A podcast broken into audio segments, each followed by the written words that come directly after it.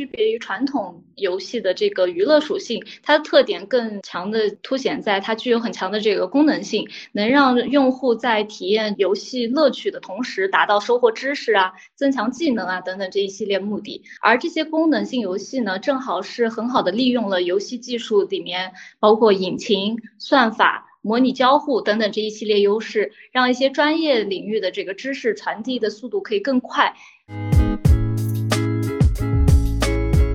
依靠游戏化的机制设计，我们可以让患者主动积极的完成治疗，从而提高疗效。呃，这就是游戏化数字医疗的优势所在。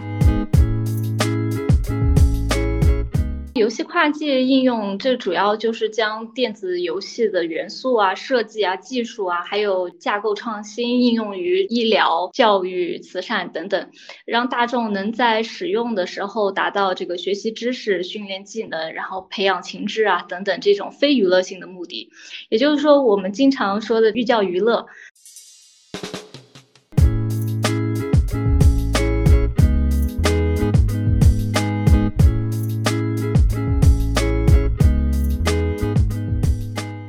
Hello，大家好，这里是品牌之道，我是今天的主持人 Vian。那今天呢，非常开心的邀请到了两位来自游戏品牌领域的伙伴，一起来和大家聊聊游戏和游戏化相关的话题。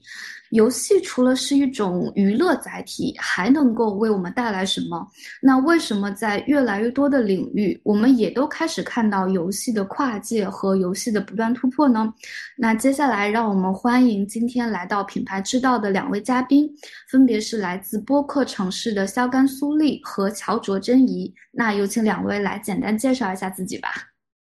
嗯，大家好，我叫肖甘苏丽，主持人可以叫我肖甘。啊，我是来自这个播客城市品牌部门的负责人。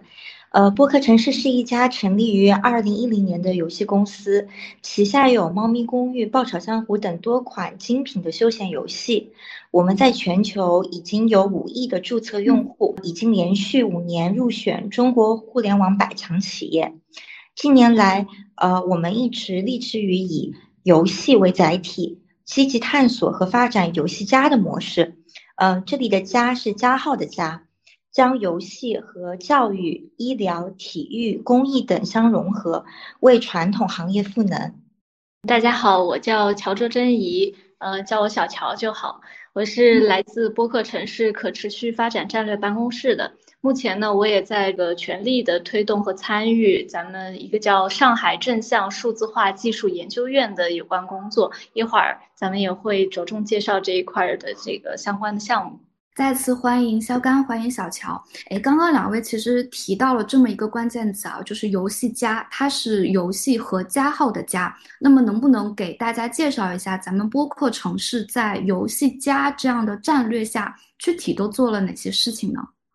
呃，播客城市提出游戏加的概念以来，我们其实陆续在公益、科普、艺术、文化传承和医疗健康等领域尝试了一些跨界合作，目前已经取得了一些成果。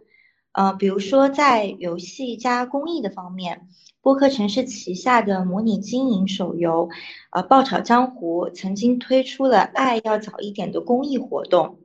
呃，活动期间呢，玩家在游戏里面每完成一次特定的任务，云南山区的小学小朋友们就会收到一份来自播客公益的爱心早餐。嗯，这样就能帮助到当地的留守儿童的营养问题。嗯，这次活动得到了很多线上玩家的好评，也是第一次让我们感受到了游戏还有这么有意义的一个打开方式。呃，再比如说游戏加科普。在二零二零年年初的时候，呃，刚刚疫情开始的时候，我们其实跟人民网有一次合作，推出了一款普及防御知识的科普小游戏，叫《人民战役总动员》。嗯，这款游戏的话，曝光度达到了三亿，并且纠正了嗯相关的这个呃科普知识的错误达到九百万次，影响力远远超出了我们的预期。嗯，在此之后呢，我们也陆续推出了多款科普游戏，呃，并且联合上海科技馆共同举办了首届中国科普游戏大会，探索科普游戏未来的一个发展方向。目前我们联合新华网正在共同研发《我是航天员》的航天科普手游，将科普与游戏的玩法深度结合，计划打造航天科普的线上据点。除了公益和科普之外，游戏加还能连接到其他领域吗？我们的游戏加战略还拓展到了艺术领域，呃，邀请到了知名的建筑大师安藤忠雄先生为我们打造播客中心，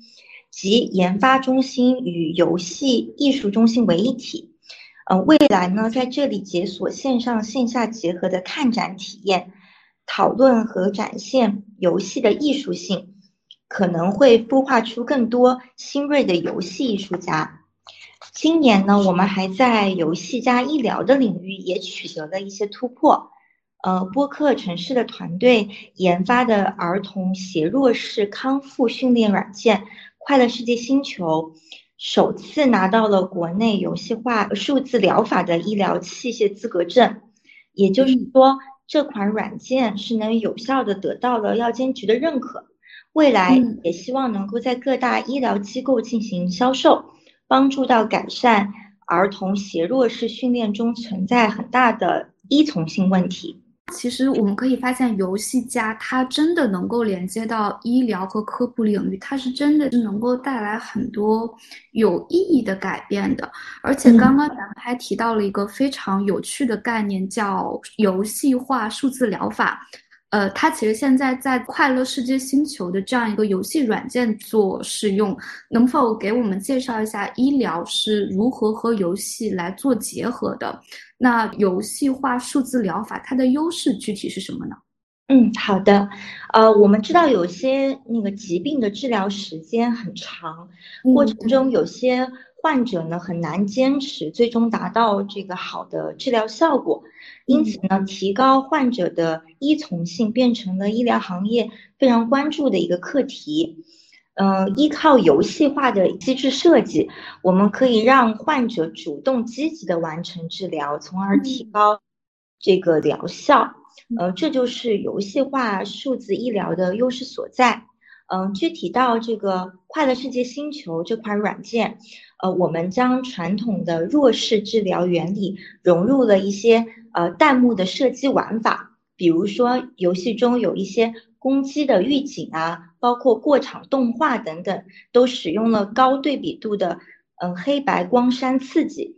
促使视中枢神经细胞发育，又或者是在呃游戏过程中让患者有意识的注视子弹啊、宝石这样子细小的目标。实现精细的目的训练效果，经过验证的核心治疗原理，趣味性很强的游戏玩法，配合小孩子们喜欢的卡通美术风格，以及我们有邀请到儿童剧作家量身定做的一些剧情，这些呢能让快乐世界星球的临床实验中百分之九十的小患者们能能够每天坚持自主的完成训练。并且取得显著的治疗效果，对于与时间赛跑的儿童斜弱视治疗来说，这是一个很大的突破。专业的医疗，它可以通过游戏达到不仅仅是有趣，而且是真正的有效。那所以播客城市自己内部，咱们有团队专注于游戏加这个项目，那已经有了这么多成果。这是不是呃有上海正向数字化研究院这样的一个初衷呢？嗯，对，是我们在呃不断探索这个游戏加模式的过程中，接触了非常多其他行业的人士，比如说科技馆啊、医院、公益组织和学校等等。这些组织机构听起来离游戏非常的遥远，但是令人意外的是，他们都对游戏的跨界合作充满了热情和兴趣。我们觉得，仅仅呃播客城市一家这样的企业的力量是消化不了这么多需求的，所以我们逐渐的产生了让更多的游戏行业同行来参与进来的想法。嗯，后面的故事可以让小乔给大家仔细的讲讲。好的。嗯，就像肖刚刚刚也说到，我们播客城市几年前提出这个游戏家的概念了，然后很早的也就投身进去做相应的探索和实践。这几年呢，我们也联合像人民网、上海市科协、上海科技馆，还有市委老干部局等等这些呃部门单位，陆续推出了。刚刚也有提到这个《人民战役总动员》，还有跟党建相关的《月学堂党史》，我是航天员。拼图寻鸟之旅，还有民法典普法小程序等等。但是我们做这一切呢，现在呃目前来看都还仅限于我们播客城市自己内部的这个探索和创新。这两年，我们越来越认为这样的这个模式值得联合所有游戏人、游戏团队，甚至还有一些呃跨界的一些企业这些伙伴一起参与进来，形成一个共。的局面，这样才能充分挖掘这个游戏正向的价值和功能。所以，我们发现，在这个过程中，我们发现很多这个传统的企业，他想通过游戏化的方式触达。更多的这种年轻群体或者是用户，但是一直找不到一个有力的抓手，或者是这样的一个比较好的有游戏思维的专业团队，给他们提供相应的这个解决方案或者是技术支持，以至于最终做最后这个他们呈现出来的产品也好，或者是软件也好，都有些差强人意。还有一种情况呢，就是很多创新能力很强，制作能力也很强。各方面这个技术啊都很全面的这样的独立游戏团队，他们由于缺少资金或者是推广渠道，甚至不知道这个市面上的一些这个跨异业合作的这些需求，导致呢他们可能有一些产品就或者是有一些这个研发的项目就被。强行的去叫停了，所以我们去年呢就申请注册了这个上海正向数字化技术研究院，它也叫 G4G，就是全称是 Game for Good。这个平台呢就是为了打破这其中的信息和资源的一些壁垒，让需求方和游戏制作方能有一个更通畅和透明的这样的一个对接渠道。所以，正向数字化技术研究院它不单单是研究院，是某种意义上会更像一个渠道。简单来说，我们这个研究院就是一个开放链接的平台，起到链接上下游资源的作用，让需求方，比如说那些需要转型的这个企业啊。甚至一些政府机构啊，能更快的找到这些合适的游戏团队来实现他们的数字创新，或者是呃游戏化赋能的这方面的这个想法。那同时呢，也通过我们平台，我们也能给到各个这个游戏团队，像独游团队、独游人，呃，还有一些游戏的小小型的一些企业，链接到上上游的这个资源，包括渠道。发行资金，甚至还有一些这个行业专家库等等这方面的这个支持，为这些游戏人提供一个更好的发展环境。游戏正向价值的挖掘和放大，也就是刚刚咱们提到的 “game for good” 这个角度，它是十分有意义的。能不能给我们展开讲讲，比如具体哪些它会属于游戏所带来的正向的价值和功能呢？嗯，好的。呃，首先呢，我们上面说的这些游戏啊，它区别于传统游戏的这个娱乐属性，它的特点更。强的凸显在它具有很强的这个功能性，能让用户在体验游戏乐趣的同时，达到收获知识啊、增强技能啊等等这一系列目的。而这些功能性游戏呢，正好是很好的利用了游戏技术里面包括引擎、算法、模拟交互等等这一系列优势，让一些专业领域的这个知识传递的速度可以更快。放大这些优质内容的影响力，同时呢，也可以提高我们游戏的品质，实现这个跨界共赢。除了之前介绍的，我们播客城市自己的快乐世界星球，它在医疗领域发挥了这个辅助治疗的作用；还有我是航天员，在航天科普领域也发挥了一定的作用。还有很多游戏也在被应用在其他的这个各行各业中。比如说，我之前有接触一款游戏叫做《项目》，它就是将中国这个传统榫卯结构。通过游戏的形式呈现出来，这种传统技艺结合游戏，让很多年轻的玩家可以深入的了解，并且也很有趣的去了解这个什么叫做榫卯，什么是榫卯结构，这对传统技艺的传承啊和保护起到了很大的帮助。同时呢，他们也和一些院校还有教育机构建立了一系列的合作，可以借助这个游戏来进行这方面的这个教学。再比如，还有一些个文物保护领域方面，大多数这个游戏企业都具有这个很成熟的呃照扫技术，呃三 D 建模，还有物理渲染等等。呃，通过这些技术呢，我们可以让文物以数字化的形式进行保存。同时，也可以让用户在这个基础上有更多的这个交互的体验，呃，可以说是零距离的去接触一些文化遗产等等。那还有一些大厂，比如大家可能都听过 Unity，或者是像虚幻引擎这类企业，他们呢就更早去跟一些影视团队就进行了一些合作，用游戏引擎来帮助这些呃制作团队来制作视觉特效啊等等。还有一些这个游戏企业借助类似的这样的一个技术进行这个呃自动驾驶、虚拟仿真系统等等，这些都属于这个游戏和游戏技术的正向价值和功能。非常惊喜啊！游戏的正向价值感觉已经在突破我原来想象力的边界。那这样一套游戏化正向产品的模型或者说方法，它有没有可能，比如说推广到，呃，儿童之外的其他人群，像成年人啊，甚至老年人也可以来感受游戏所带来的正向化价值呢？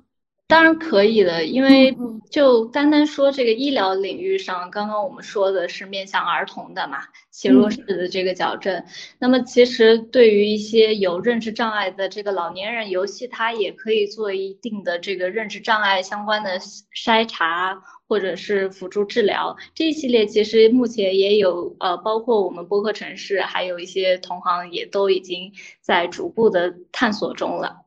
现在 Game for Good 已经做了哪些事情？刚刚提到了我们我是航天员，它属于科普这个领域，然后快乐世界星球就医疗这相关的。那除此之外，呃，就是除了这一类已经落地的项目之外呢，我们还有一些，比如说定期我们在线上会进行这个圆桌讨论，就是让很多呃爱好者或者是对这样的一个。游戏加概念有兴趣的小伙伴都可以加入到我们来进行这个交流，呃，同时呢，我们也会联合一些院校举办像游戏开发大赛 Game Jam 这样的一个形式，来挖掘一些有潜力的这个游戏开发团队，并给予他们一些这个资金啊、发行啊、渠道等等，呃，各方面的一些支持。那能不能具体跟我们讲讲，就是在咱们 G4G 这样逐渐发展壮大的过程中，播客城市它会以一个什么样的角色来进入到整个 G4G 的环节中呢？简单来说，其实播客城市它就是一个发起单位。呃，我们发起游戏家这样一个跨行业、跨领域的开放型平台，希望通过游戏化的这个方式来赋能、赋能各个行业、各个产业，呃，推进产业数字化转型啊等等。所以，我们研究院呢，其实也希望能召集更多的这个企业，包括游戏企业、独游团队，还有这个。跨产业的、跨行业的这些企业一起加入到我们 G4G 这个大平台，给这些企业或者机构提供更多的这个数字创新解决方案，提供多的专业的就是跟游戏相关的这个思路和打法。呃，G4G 平台也将借助播客城市以及其他合作企业的这个力量。给那些有能力、有想法的这个独立团队创造一个更好的发展环境。那除了前面咱们刚刚讲的比较专业的思路或者说打法，给予具体独立游戏团队还会不会有哪一些支持呢？嗯，刚刚提到像有资金、有发行渠道等等，当然还有一些它营销方面的这个媒体资源，然后呃还有一些营销方案，在这方面呢，我们其实平台都有很好的这个团队来给予这个。独游或者是游戏人一定的支持，嗯，能不能再跟我们小小的透露一下，未来 G4G 它会是一个什么样的走向，或者说对 G4G 有哪一些具体的期待呢？对于 G4G 来说，我们认为万物皆可游戏化，游戏给很多行业进行赋能，因此我们希望可以。呃，有更多的这个游戏团队、企业机构来加入我们，呃，我们还是像刚刚说的，一起来共创，然后一起来挖掘、探索、研究更多的游戏中的这个真相价值。嗯，咱们刚刚提到就是万物皆可游戏化，我觉得这个点在我们绝大多数人生活中应该都有感同身受。那作为游戏行业的从业者，那也在工作中肯定也有过不少跨界的经历。那么在两位看来，觉得游戏能够带给其他行业最大的价值是什么？嗯，我这边先来说一下吧。嗯，就。嗯，我觉得大家可能对于游戏的理解可以更加开阔一些。嗯，它是一个很好的呃内容载体，也可以是一种学习和体验的方式。呃，目前呢，在游戏行业内，不仅仅是播客城市，其实也有非常多的企业都在呃往这个方面去不断的探索和尝试。呃，希望能够让游戏发挥出更大的价值。呃，可能有些人还觉得。呃，这只是企业社会责任的一个方面，或者是一种简单的跨界合作。呃，但是我们都相信，未来它在商业化方面也会同样大有可为。呃，这也就是说，呃，整个游戏产业化的一个发展有了另外一种可能性。嗯，像播客城市在这方面的一个探索，比如说，呃，我是航天员，它打破了。科普游戏、功能性游戏这种纯免费的现状，呃，现在正在尝试向商业化路径去呃奔跑。对，此外呢，还有就是呃，快乐世界星球也将呃正式的投入市场。那患者呢，可以像购买任何一个医疗器械一样，去购买这款呃游戏化的软件，能够进行治疗。嗯。那么对小乔来说，会如何理解游戏给其他行业带来的价值呢？嗯，像游戏跨界应用，这主要就是将电子游戏的元素啊、设计啊、技术啊，还有这个架构创新应用于这个医疗。